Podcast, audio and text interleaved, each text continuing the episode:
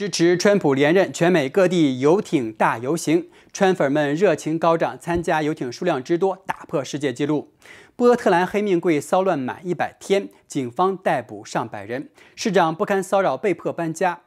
批评左派媒体《大象月刊》报道不实，七百老兵公开支持川普。面对新一轮的政治猎物，川普在大选前能否全身而退呢？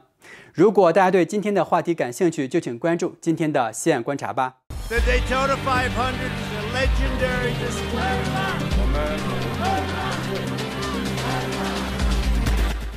大家好，欢迎收看《西岸观察》，我是林萧然。那今天呢是九月七号，劳工节长周末的最后一天，祝您和家人呢有个温馨的假日。美国有个说法。每逢大选年的劳工节，选民们呢在这个时候都会确定下来大选时将把票投给谁。因为在和家人朋友团聚的时候呢，很多话题都是围绕着总统候选人的。这个长周末那很热闹，川普呢在全美各地的支持者们纷纷的组织大规模的游艇游行，在水上旗帜招展，浩浩荡荡的支持川普连任。而民主党那一方呢，却是一片静悄悄的，只有黑命贵们还在拼命的搞事情。在俄勒冈州首府波特兰，算上昨晚，骚乱呢已经整整持续一百天了，并且呢还会继续下去的势头，搞得拒绝川普派兵平乱的民主党市长焦头烂额。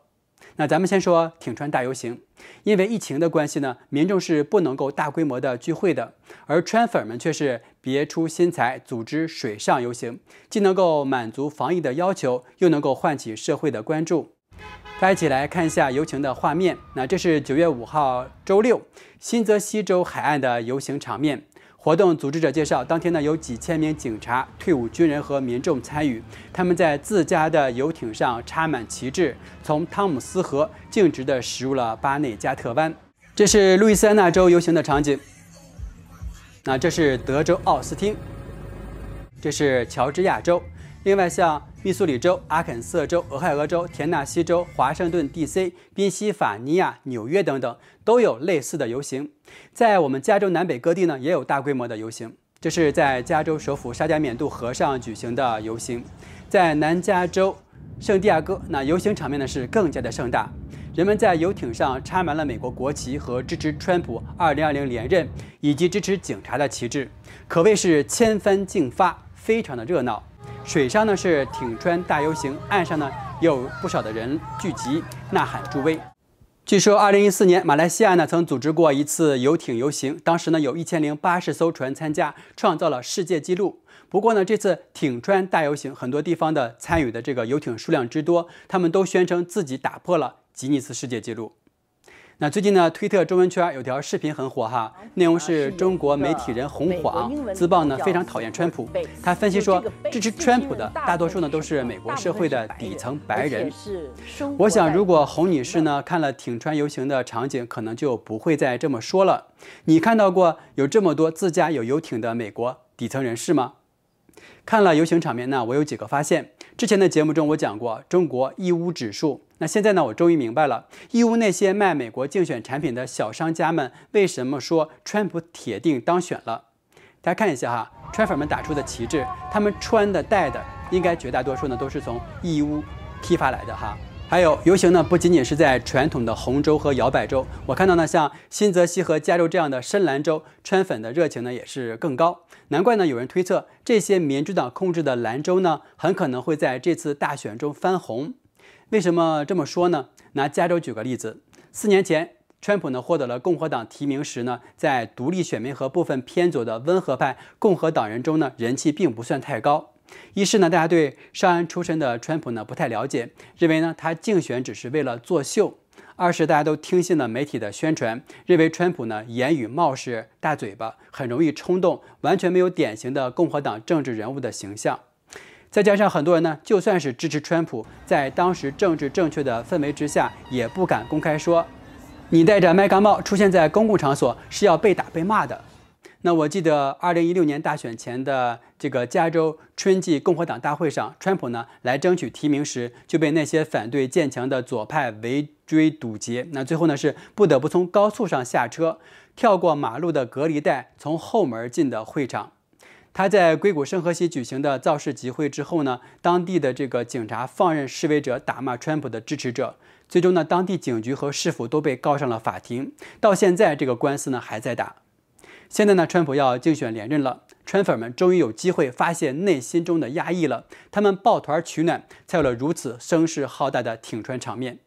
那经过这四年的施政啊，人们已经看到了川普的真心，墙建了，税减了，经济呢好了。失业率在瘟疫前已经达到了历史最低，这样的生活呢是人人都想要的。而民主党控制的加州呢，处处与川普唱反调，搞这个庇护州，给非法移民各种免费的福利，再加上治安恶化，油价居高不下，加州人想逃的、能搬家的都在往外州走，留下的人呢，自然是希望能够通过手中的选票让加州变变颜色。另外呢，多个民调显示，哈，今年大选呢，到现在美国人最最关心的议题，居然不是经济，不是防控疫情，而是黑命贵的暴力打砸抢。大家呢都想要一个安定的生活环境，不想就这样呢让美国乱下去了。因此呢，主张法律和秩序、支持警察的川普，相比于拜登呢，就绝对的有优势。刚刚过去的周日，九月六号晚上，波特兰市中心呢又经过了一个骚乱之夜，而这样令人不安的夜晚呢，在波特兰已经持续了一百天了。昨晚，波特兰的警察呢终于不忍了，发射催泪弹驱散骚乱分子，并且是一举抓捕了一百多人。推特上观看量最大的视频显示，当地黑人居民对骚乱分子阻挡交通、在马路上放火是大为不满。他们说，他们受够了，让这些人赶快的滚蛋。这里呢，我就不给大家放这些视频了，因为放了呢，YouTube 就会贴黄标。那可以说，当地居民呢已经是受够了，受够了无息无止的骚乱，也受够了地方政府的不作为。过去一百天里呢，黑命贵和安提发烧了当地联邦法庭的大楼和警察协会的建筑，和警察展开了街头的对抗。那打砸抢无辜的商家店铺，甚至是大半夜的跑到原本平静的社区，用高音喇叭叫居民起来，和他们一起抗议。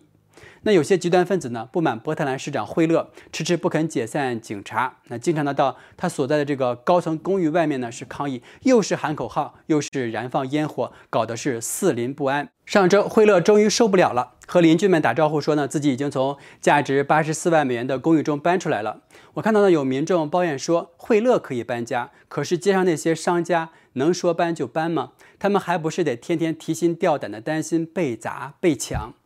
惠勒其实呢也是自己找的，民主党呢在黑命贵示威之初呢是大力支持的。当这个联邦法庭被烧时呢，川普一度派驻国民警卫队到这个波特兰维持秩序，期间抓捕了骚乱分子，一度起到了极大的威慑作用。可是惠勒呢，竟然和骚乱分子一起抗议川普派兵，还被国民警卫队喷了这个催泪瓦斯。因为地方官员阻止，那最终呢，川普不得不根据当地的法规要求撤回了联邦的执法力量。结果呢？黑名贵是更加的肆无忌惮，骚乱继续，并且烧到了惠勒自己的头上。他现在呢是骑虎难下，就等着被当地的民众投票选下台吧。你看啊，最近发生暴乱的威斯康星州基诺沙也是个民主党控制的城市，可是他们的州长呢摒弃了政治的分歧，请求川普派兵之后呢，骚乱立即停止了。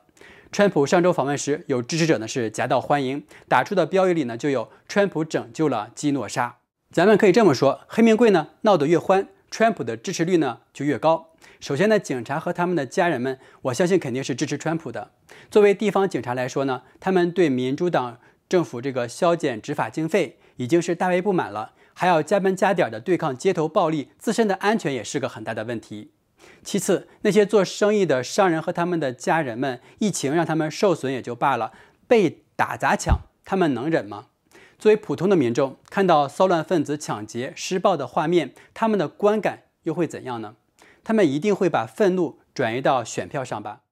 共和党大会上露面的拿枪守卫家园的那对圣路易斯夫妇就是个很好的例子。他们说，他们此前呢是终身的民主党人，是黑命贵和带有歧视的左派媒体让他们在今年呢投票支持川普了。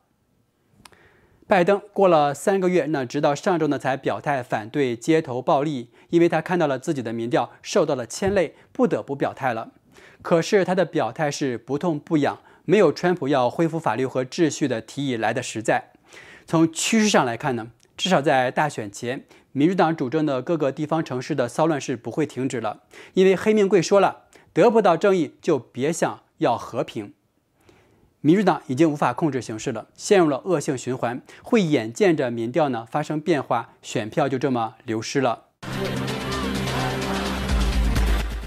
这两天，那川普呢又陷入了新的麻烦。上周四，八月三号，那左派媒体《大西洋月刊》引用四名匿名人士的爆料，说川普呢曾经说，一战中的美国阵亡的将士呢是失败者和傻子。说川普侮辱老兵，消息一出呢，拜登阵营和各路左派媒体呢，好像是找到了扭转选情的救命稻草一样，对川普展开了新一轮的猛烈的攻击，很像他被弹劾时的政治猎物行动一样，不对外透露到底是谁指控川普的，也没有具体的人名，谁也不知道到底有没有这样的吹哨人存在。大西洋月刊的报道中说呢，二零一八年十一月，人在法国访问的川普呢，取消了前往巴黎附近的埃森马恩美国公墓纪念阵亡将士的行程。他当时呢对助手说：“我为什么要到那个墓地去呢？里面全都是失败者。”同一行程中呢，据称川普呢还把在法国贝洛伍德战役中牺牲的一千八百多名海军陆战队员称为是傻瓜。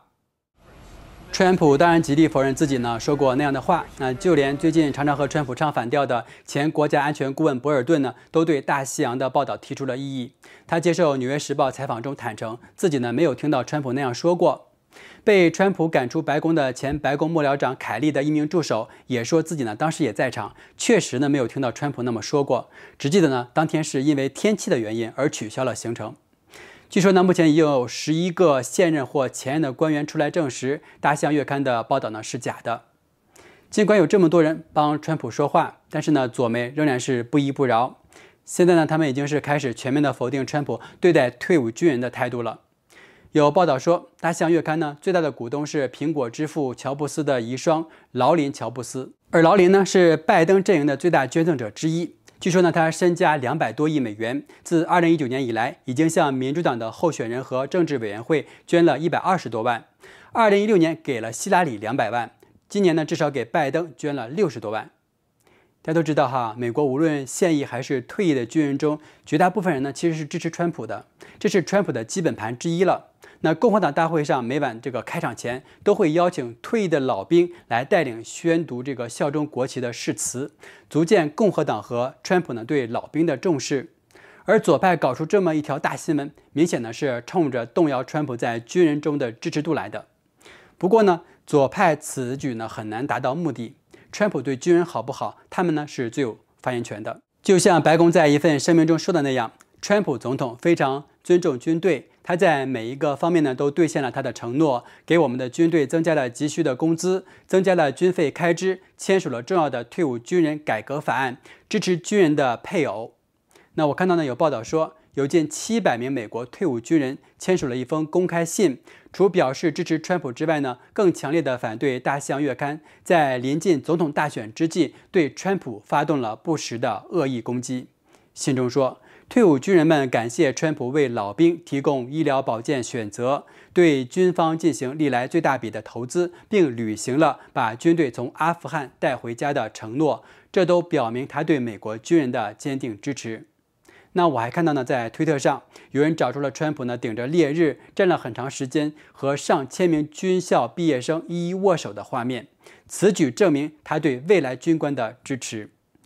那川普呢，最近。这个在竞选集会上呢，多次强调他呢不喜欢战争，他希望呢把派驻海外战场的军人们都接回来。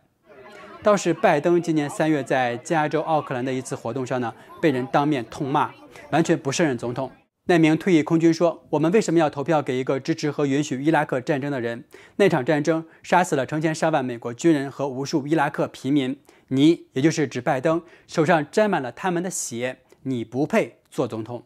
那资料显示呢，二零零三年美国对伊拉克发动了战争的时候呢，时任国会参议员的拜登曾经投票支持参议院授权小布什政府出兵。好了，今天节目呢就到这里了，再一次祝您劳工节快乐！如果喜欢我节目的话呢，就请点赞、订阅和转发吧，下期再会。